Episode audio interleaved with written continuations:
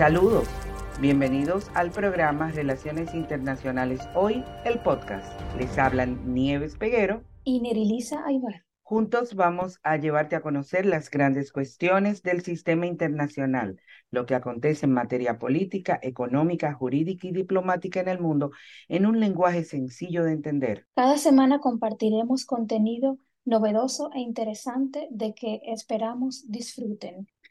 Saludos, querido público. Como ustedes saben, los días 24 y 25 de marzo tuvo lugar en la ciudad de Santo Domingo la 28 Cumbre Iberoamericana, a la que asistieron 22 países, siendo 12 de ellos representados por sus presidentes.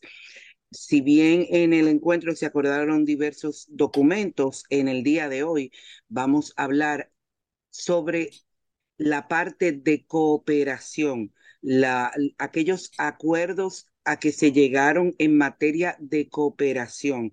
Y para esto tenemos el honor de conversar con la licenciada en Derecho Yudelka Medina, quien es magíster en negocios y relaciones económicas internacionales, con diversos estudios en las diferentes modalidades de cooperación internacional y que en la actualidad se desempeña como oficial de cooperación de la Dirección de Cooperación Regional del Ministerio de Economía, Planificación y Desarrollo. Yudelka, un honor tenerte con nosotros. Muchas gracias. Muchísimas gracias, Nieves. Un placer para mí también estar con ustedes y poder eh, compartir eh, informaciones de gran importancia para el país y para todos los actores de cooperación internacional. Hola, un gusto tenerte por aquí, como dijo Nieves. Eh, Yudelka, habitualmente las personas escuchan hablar de cooperación internacional, pero no necesariamente dimensionan lo que ese término significa. Nos gustaría que por favor nos explicaras en qué consiste la cooperación internacional y que nos dieras ejemplos concretos de cómo esta ha funcionado en la República Dominicana. Eh, la cooperación internacional es básicamente la colaboración entre países para solucionar eh, situaciones concretas puede darse en diferentes modalidades. La cooperación es muy flexible y multifacética. Por ejemplo, existen distintas eh, concepciones dependiendo de la forma en que se gestiona esa cooperación.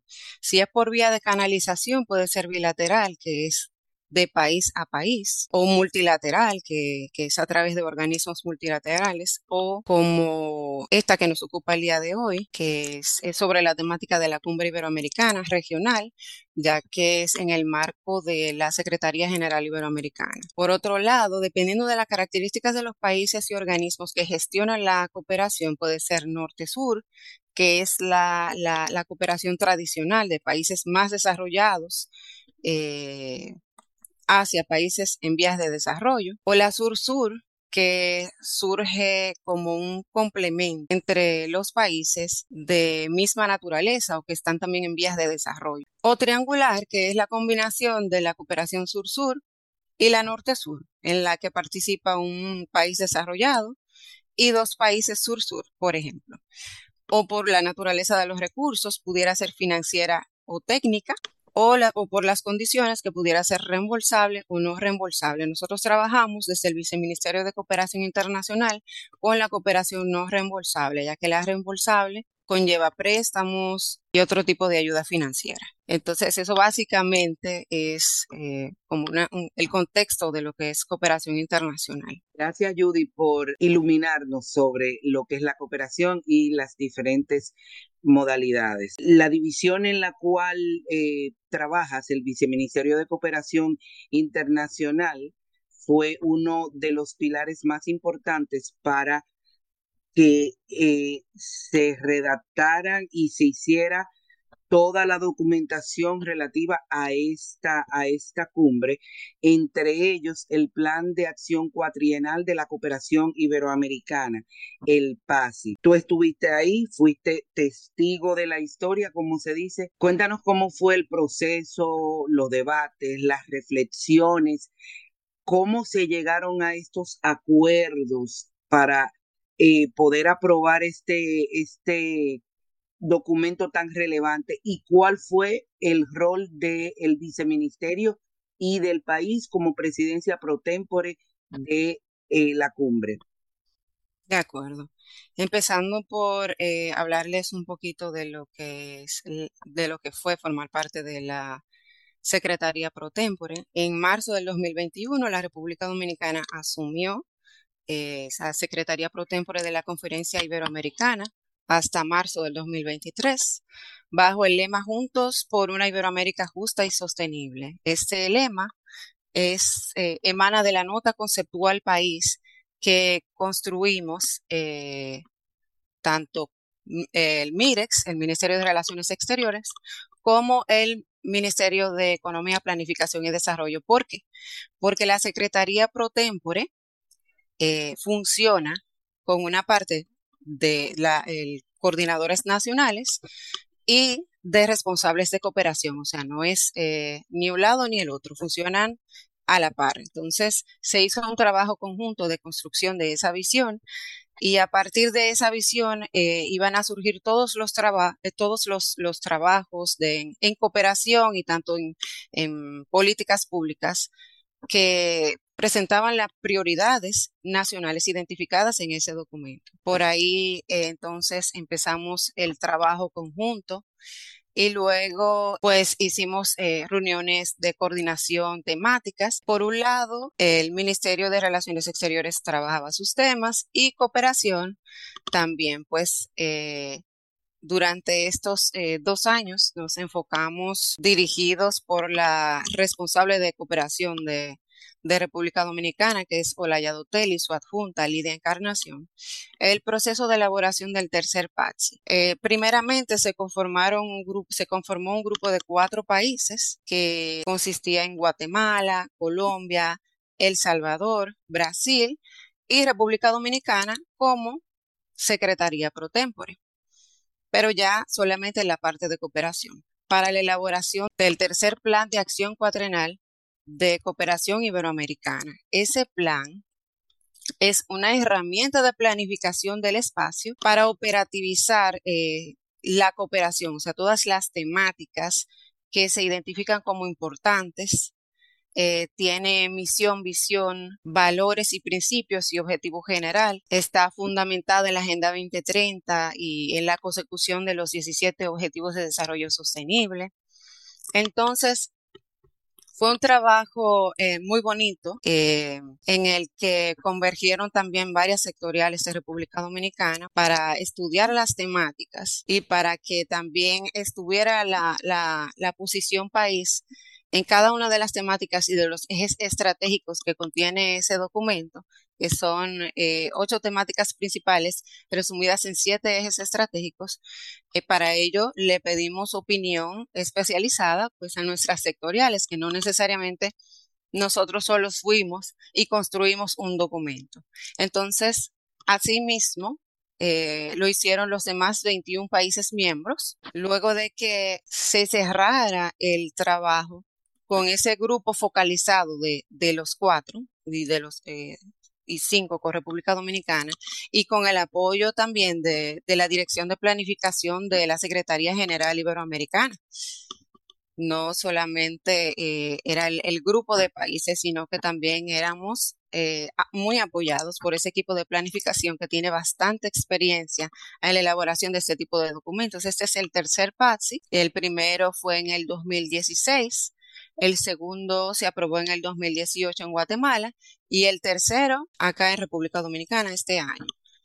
Para empezar a, o para continuar con la construcción de este PATSI, se hizo una evaluación intermedia del segundo PATSI y de esas recomendaciones, entonces eh, se tomaron en cuenta los lineamientos eh, y observaciones importantes para entonces eh, continuar con o mejorar el, enfoque de construcción del PATSI. Muchísimas gracias. Em, durante las sesiones plenarias de la cumbre, escuchamos a múltiples actores destacar que el PAXI refleja la voluntad iberoamericana de atender de manera común los problemas comunes e insistir en que estas situaciones no se pueden abordar de manera aislada, en ese contexto, nos gustaría que por favor nos orientaras en orden de relevancia acerca de las principales iniciativas que contiene el PAXI y del impacto que se prevé puedan tener en el desarrollo humano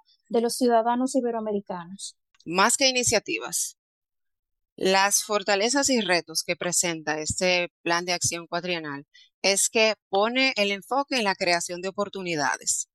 Además, se incorporó la salud como un nuevo ámbito de cooperación iberoamericana. También, eh, en el caso de medio ambiente, que tenía eh, en el espacio un abordaje exploratorio, y también el segundo pase, ya entonces se presenta como una acción decidida hacerle frente a la crisis eh, medioambiental y climática. También se habilita un eje nuevo de cooperación jurídica, innovación pública y ciudadanía. Se impulsan varios temas transversales como la igualdad de género, el bilingüismo y la visibilidad de la cooperación iberoamericana. Para hablar un poco sobre las iniciativas, no solamente en la cooperación iberoamericana se maneja a través de, iniciativas.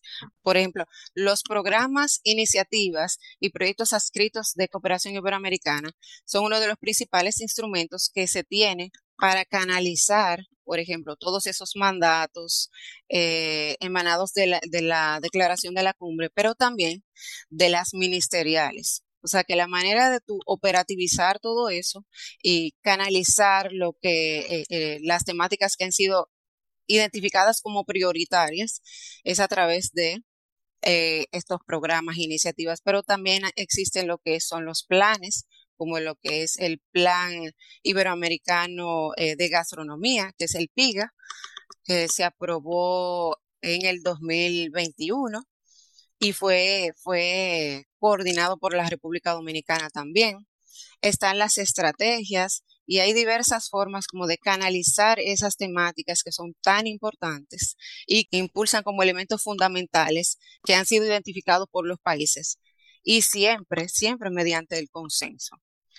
Entonces, no te puedo decir cuáles son las temáticas principales porque todas, todas son importantes y algo muy, muy importante es que es, es, algo voluntario. Por ejemplo, tenemos un plan operativo, sin embargo, la suscripción o la adhesión de los países a las iniciativas que surjan de estas temáticas es totalmente voluntario, a pesar de que todo se construyó bajo consenso. Bueno, y qué bueno, qué bueno ver, sobre todo eh, que cada uno le puso como su sabor, como eh, el toque que, le gustaba. Y ese, es precisamente eh, la clave de la unión, de que juntos somos más, pero también que los temas de cada uno se visibilizan y, y, de esa forma eh, la lucha es más pareja. De hecho, eso que tú dices de la lucha pareja, realmente, y este consenso se debe a, la horizontalidad de, la cooperación iberoamericana, que es uno de los principios que la rigen, de no dejar a nadie atrás y la transparencia se toma muy en cuenta. O sea, si un país ve una línea roja en cualquier palabra, en cualquier frase que se vaya a utilizar o en cualquier temática que se quiera impulsar, entonces eso es muy tomado en cuenta para poder aprobar un documento. Si un solo país no está de acuerdo con algo, simplemente esa temática no se aprueba porque por el principio de no dejar a nadie atrás y de que todo se construye en conjunto. O sea, es la visión de los 22 países que se ve reflejado en cada documento que se aprueba o que se presenta para, para, la, para la aprobación posterior en las cumbres. Y sabes una cosa, Judy, que me, me alegra muchísimo y, y el estar conversando contigo me refuerza más mi noción que tengo de los buenos técnicos que tenemos en República Dominicana. Un proceso de dos años de negociaciones, eh, de ir y venir, y gente como tú y como el equipo de, ustedes en MEPIT, que tengo el, el, el placer de conocer a muchos de ustedes. Qué buen trabajo hicieron, de verdad. Eh, mis felicitaciones. Muchas gracias. Realmente tuvimos un liderazgo muy bueno por parte de la responsable, de la responsable adjunta, el líder Encarnación. Son personas de mucha experiencia y con un enfoque muy objetivo. Tú dices nosotras porque déjame decirte que el 90% son mujeres. Bueno, el, el equipo de la Secretaría Pro Tempore por parte de Cooperación Internacional de Dominicana, solo fuimos mujeres. Y, déjenme decirles que es un equipo eh, pequeño pero rendido, como dice mi jefa, porque eso éramos, empezamos eh, bien cortos de personal. Cuando vimos la magnitud, o sea, todo lo que engloba llevar una secretaría pro tempore, entonces ahí sí empezaron a llegar más miembros al equipo. Pero sí, todas mujeres, no, no por nada en específico, pero realmente es así. Resultó así, resultó así. Y, qué bueno, qué bueno. Eh, eh, otro espacio de empoderamiento femenino. Me alegra mucho. Judy, de los 33 países de América Latina, 28, incluyendo la República Dominicana, ya han alcanzado lo que en cooperación eh, se llama el nivel de renta media, tanto baja como alta. Eh, esto ha generado desde hace unos años un, un descenso gradual, pero muy continuo de la asistencia oficial al desarrollo, la AOD. Lo primero que yo quiero es que tú le expliques a nuestra audiencia qué significa ser un país de renta media, cuáles son las implicaciones para República Dominicana y cuáles son los retos que tenemos como Iberoamérica para obtener los recursos de cooperación oficial al desarrollo que necesitamos para fortalecer las, las políticas públicas para la implementación de esa Agenda 2030 que implica que no queremos que nadie se quede atrás.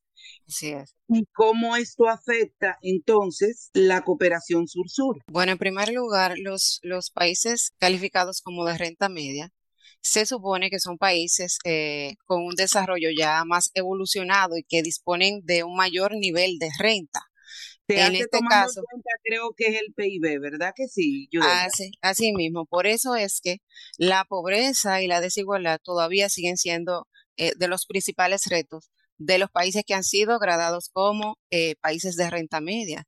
Y de hecho, los países de la región, que básicamente eh, se integran por países de ingresos medios, han quedado relegados del acceso a fondos y, de condiciones que los favorezcan, especialmente países insulares del Caribe y de pequeñas economías de Centroamérica. Sin embargo, esa situación que, ha provocado la disminución de la ayuda oficial al desarrollo y los fondos de cooperación y todo lo demás, ha provocado el fortalecimiento y el nacimiento de una rama, de, de una modalidad de cooperación que es la Sur-Sur, que es por la característica de los países. Por ejemplo, ustedes saben que antiguamente se pensaba que la, la, cooperación era netamente económica y que la donación de los países más desarrollados era la respuesta para los países en transición o en vías de desarrollo para superar la pobreza. Sin embargo, se ha comprobado de que el fortalecimiento de nuestras instituciones es la respuesta al desarrollo sostenible, a la consecución del desarrollo sostenible a, largo plazo. Entonces, ¿qué es lo que hace la cooperación sur-sur? que los países con economías parecidas intercambien experiencias exitosas para fortalecer sus instituciones y de esa forma entonces el desarrollo sea sostenible. Es decir, ahí se ve un crecimiento social y económico de gran importancia. No quiere decir que no tenga importancia la ayuda eh, tradicional, pero se ha confirmado que la sostenibilidad tiene mucho que ver con el poder replicar una experiencia y que se deje instalada en las instituciones de los países que comparten brechas de pobreza, de, de falta de acceso, de desigualdad, corrupción, etcétera, etcétera. Entonces, esa es la importancia de la cooperación sur-sur y esa es la forma en que los países han enfrentado esta nueva situación que es lo de la disminución de la ayuda oficial al desarrollo. Por otro lado, también está la cooperación sur-sur triangular, que es en la que participan ambas. Por ejemplo, en esa converge un actor tradicional por ejemplo, que un país desarrollado y dos países eh, de economías eh, parecidas, sur-sur, y entonces que comparten experiencias y financia el país más desarrollado. Es decir, que han surgido varias modalidades de cooperación en respuesta a la disminución de la ayuda.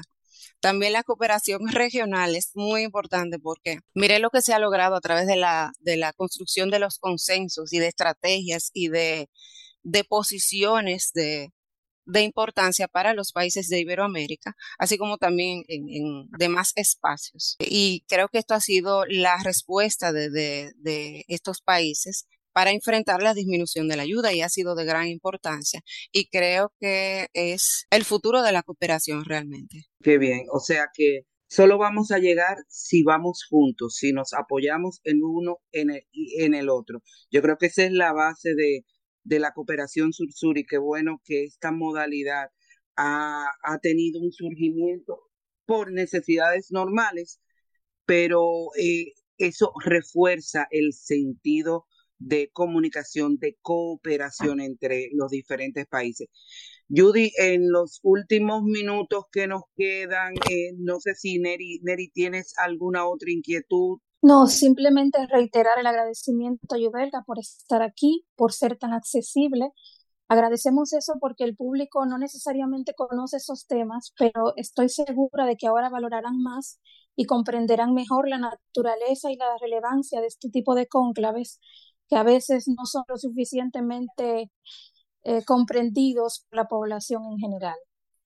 Sí, a pues veces eh, se piensa que es simplemente una reunión, reuniones sociales y no se ve el trabajo que se hace, eh, ese behind the scene del que nos estaba hablando Judy, que es la base de esto. Así es, y mencionarles también que parte del trabajo de cooperación internacional no, no fue solamente en, dentro de la Secretaría Pro Tempore, no fue solamente en el marco del tercer plan de acción cuatrienal, sino que también se consensuaron los párrafos de cooperación que están contenidos en la declaración. Sí, eh, también eh, se construyó lo que es el programa de acción. El programa de acción contiene eh, los mandatos de los párrafos de las declaraciones ministeriales en materias de cooperación, que son, es muy importante, y operativiza todo lo demás. Es decir, que se construyeron una serie de cosas y, se hicieron una serie de trabajos muy importantes de esta cooperación que emana desde todos los niveles. A ti, de nuevo, agradecerte eh, que hayas estado con nosotros en el día de hoy, a nuestro público.